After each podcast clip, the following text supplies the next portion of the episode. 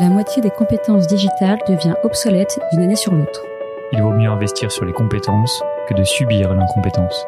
Je suis Guillaume, cofondateur et directeur pédagogique d'Untrain, agence de formation sur mesure pour les métiers du digital et de la tech. Avec l'Avant-Garde, on vous propose de rencontrer nos traîneurs, ceux qui font le succès de nos formations, ceux qui ont un temps d'avance. Ils sont spécialistes marketing, data, acquisition, produits et ils viennent vous confier en 5 minutes les clés de leur efficacité. Ce sera court, concret et ce sera utile demain. Bonjour à tous et bienvenue dans un nouvel épisode de l'Avant-Garde. Aujourd'hui, j'ai la chance et le plaisir de recevoir Vincent à nouveau. Vincent qui est IT Innovation Officer chez Euler Hermès et qui vient nous parler de l'intelligence artificielle dans les grands groupes. Bonjour Vincent, merci d'être venu. Bienvenue dans ce podcast. Est-ce qu'avant toute chose, tu pourrais te présenter brièvement, s'il te plaît? Oui, euh, bonjour Guillaume. Euh, bah, je m'appelle Vincent, je suis effectivement euh, IT Innovation Officer chez Euler Hermès, c'est-à-dire que je fais partie d'une entité qui va insister sur l'accélération digitale au sein de l'IT, c'est-à-dire donner, étudier et utiliser des systèmes d'avant-garde pour tout ce qui est développement applicatif, d'accélération digitale au sein du groupe. Donc, ça englobe à la fois des, nouveaux systèmes de programmation comme le low-code, hein, dont on a déjà parlé, ainsi qu'utilisation de ce qu'on appelle chez nous intelligence artificielle et data science, euh, c'est-à-dire euh, l'utilisation de nos données internes pour pouvoir euh, intelligemment décider de processus associés à ces données. Merci Vincent. Donc on va commencer par deux petites questions pour commencer. Quels sont les grands enjeux de l'IA en entreprise en 2021 Et deuxième question, quelle valeur cette IA peut-elle apporter dans des grandes structures comme Euler Hermès? Alors, elle est capitale en fait. cette, data, cette valeur de la data, la manière de l'utiliser, euh, est, capital, est devenu capital euh, depuis longtemps, mais on le sent depuis euh, encore le Covid. C'est une nouvelle source de revenus pour les entreprises. Enfin, ça l'est depuis quelques années, mais là, ça commence à l'être de manière forte. Et, j'ai envie de dire que les entreprises se sont aperçues assez tardivement que certes elles se distinguaient par leurs services et par bah, toutes les possibilités qu'elles mettent à disposition de leurs clients et de leurs collaborateurs, mais en fait elles n'ont pas forcément tout de suite identifier euh, la valeur que représentaient ne serait-ce que les datas qu'elles possèdent. C'est-à-dire qu'aujourd'hui, vous avez des sociétés qui réfléchissent de manière euh, assez forte à euh, comment est-ce qu'on va augmenter nos, parts de marché, comment est-ce qu'on va aller sur un nouveau marché, comment est-ce qu'on va aller sur une concurrence en amenant de nouveaux services. Et ils se sont aperçus finalement qu'ils avaient déjà énormément d'éléments qu'ils avaient déjà récoltés de leurs clients en interne qui leur permettaient de travailler avec cette valeur et d'affiner beaucoup plus ce service à proposer parce qu'il possédait déjà des valeurs euh, euh, qui sont des valeurs inestimables, c'est-à-dire des valeurs de consommation.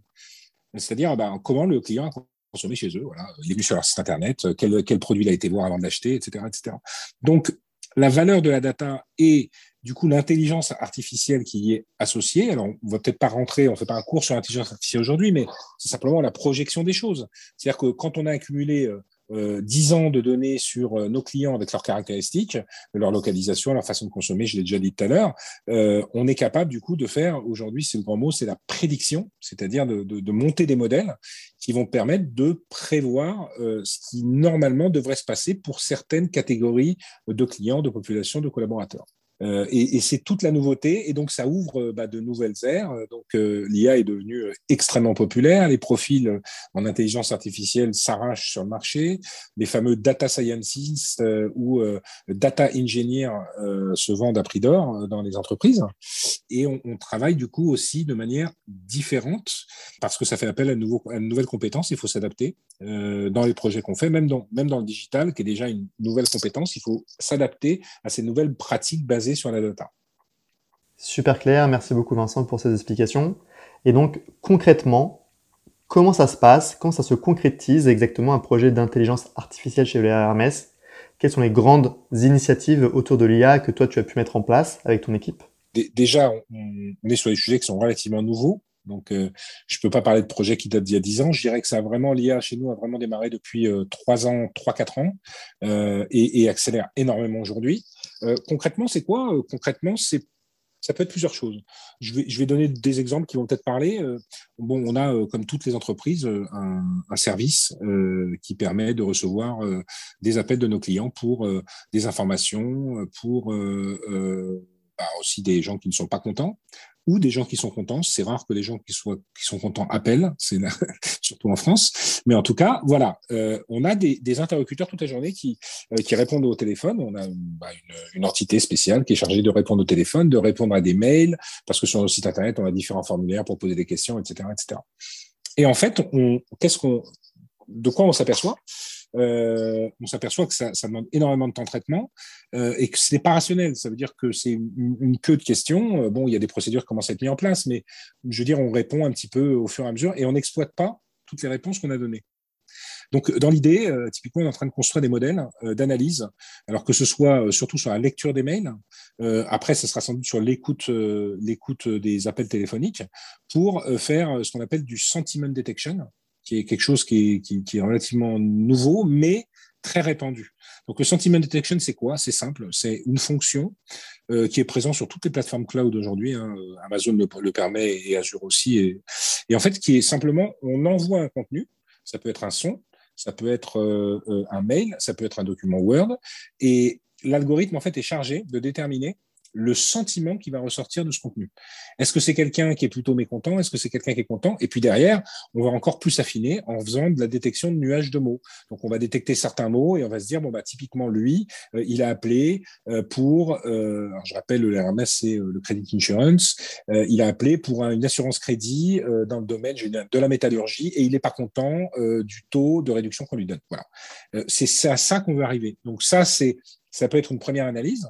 Et donc, un deuxième exemple, finalement, un petit peu euh, différent, c'est euh, euh, le cœur euh, du métier de la RMS, en fait, c'est de se renseigner sur euh, les sociétés, sur leur santé et le risque qu'elles qu représentent. donc, l'air a, a, a, des bases de données qui sont consolidées de, de, différentes sources de données, de manière à pouvoir proposer une, finalement un scoring sur les sociétés et pouvoir utiliser ce scoring pour nos calculs, évidemment, de, de primes d'assurance. Eh bien, aujourd'hui, euh, on va aller scanner, euh, au lieu finalement de se renseigner sur des bases de données spécialisées, on va pouvoir aussi aller scanner euh, l'intégralité du web à la recherche d'informations sur les entreprises. Euh, donc, on va aller, euh, à partir d'une entreprise, aller regarder ce qui se passe. je sais pas, il peut y avoir des, des nouvelles sur les fusions-acquisitions, des nouvelles de bourse, des nouvelles tout simplement de nouveaux produits qui sont lancés. Et l'idée, c'est de mouliner, de digérer toutes ces données d'entreprise et de les faire rentrer dans nos bases pour alimenter notre scoring d'entreprise.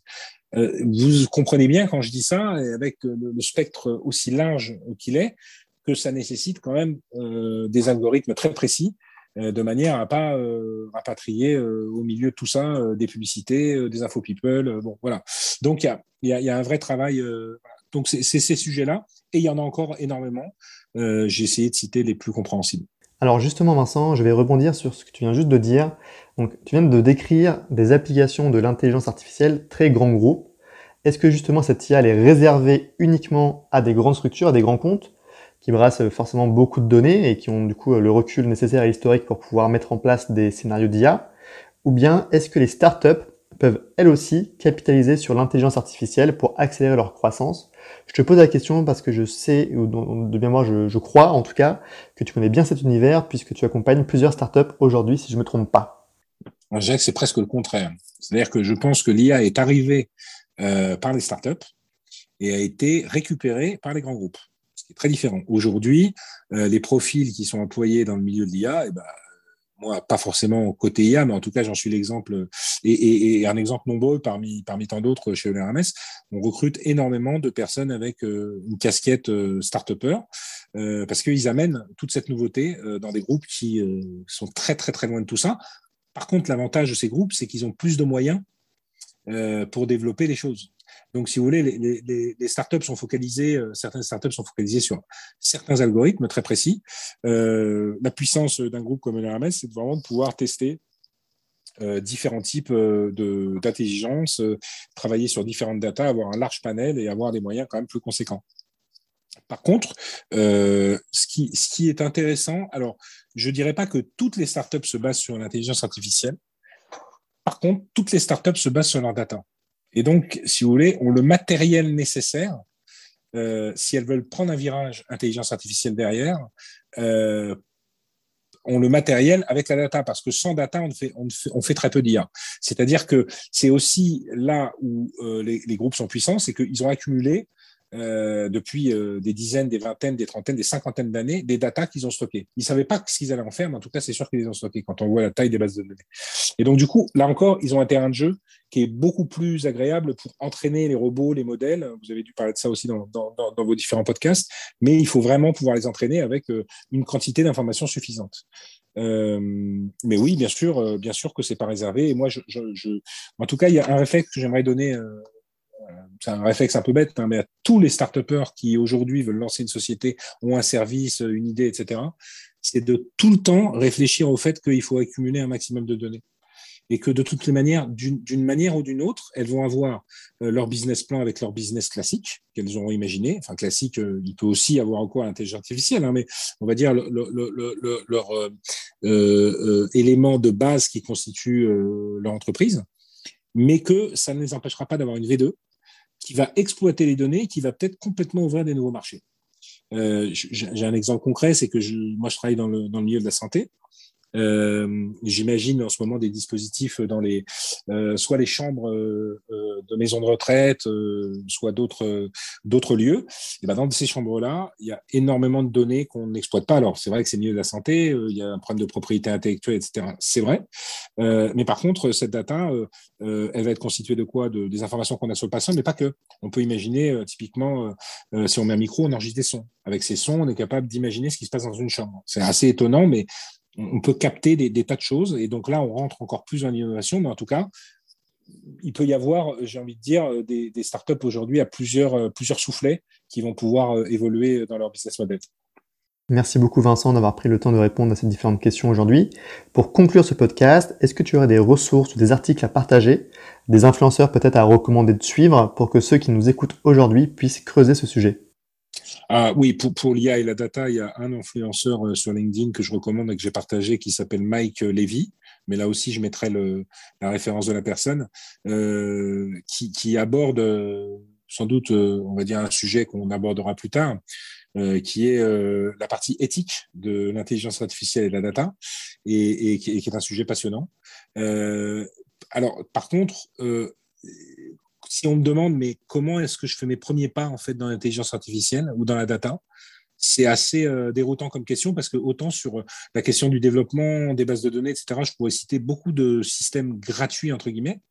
Euh, ça existe sur Internet, il faut être un petit peu plus spécialisé pour trouver. Moi, ce que je conseille assez bizarrement, c'est d'aller vous ouvrir un compte sur Amazon.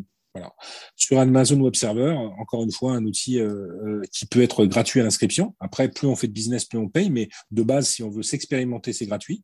Et, sur Amazon Web Server, vous avez, euh, il faut rentrer un petit peu dans le sujet, c'est pas forcément super évident, mais ça peut se faire. vous avez des bibliothèques d'intelligence artificielle qui sont mises à disposition. et sinon, vous tapez tout simplement algorithme intelligence artificielle sur Google et vous avez beaucoup de sites que j'utilise fréquemment qui offrent justement des algorithmes euh, en libre service avec un certain trafic euh, minimum, etc., au maximum, euh, mais qui vous va vous permettre, par exemple, de tester le sentiment detection dont je parlais tout à l'heure. Vous avez des sites sur lesquels vous avez un bloc test, vous collez votre test et il vous dit c'est plutôt positif ou c'est plutôt négatif. Et il vous offre euh, des API, des endpoints, c'est-à-dire des, des, des, adresses qu'on peut appeler de par différents outils pour pouvoir utiliser ces, ces algorithmes plus ou moins gratuitement.